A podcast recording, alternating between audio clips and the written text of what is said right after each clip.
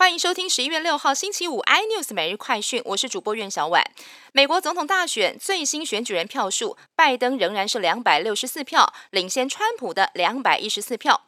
目前还有五州开票焦灼，川普企图兴起选举诉讼，但是在宾州等三地都被法官驳回了。川普也再度发表声明，指控民主党偷走了选举结果。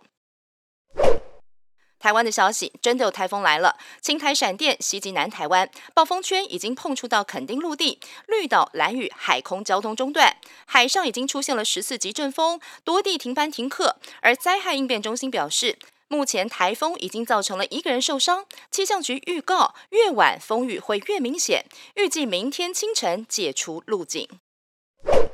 台大医院也收到不明邮件了，而且还是没有署名，里面有不明粉末的信件。院方担心是有毒物质，紧急封锁现场。机关署证实，还好，经过漏液检测，包含了炭疽杆菌、天花病毒等十七种病原体都呈现阴性，而这份报告也会转交给北市府做后续参考。普丁的健康传出有状况了。英国《太阳报》报道，俄罗斯总统普丁疑似患有帕金森氏症，将在明年年初辞职。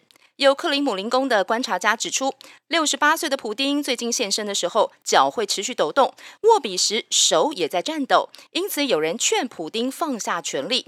观察家也预测，普丁可能在明年一月份公布交接计划，任命一名新总理成为继任者。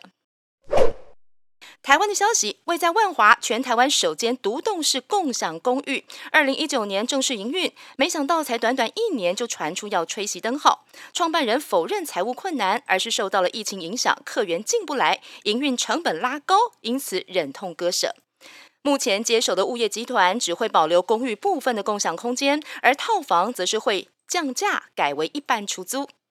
更多新闻内容，请锁定有线电视八十八 MOD 五零四 iNews 最正晚报，或上 YouTube 搜寻三立 iNews。感谢台湾最大 Podcast 公司声浪技术支持。您也可以在 Google、Apple、Spotify、KKBox 收听最新 iNews 每日快讯。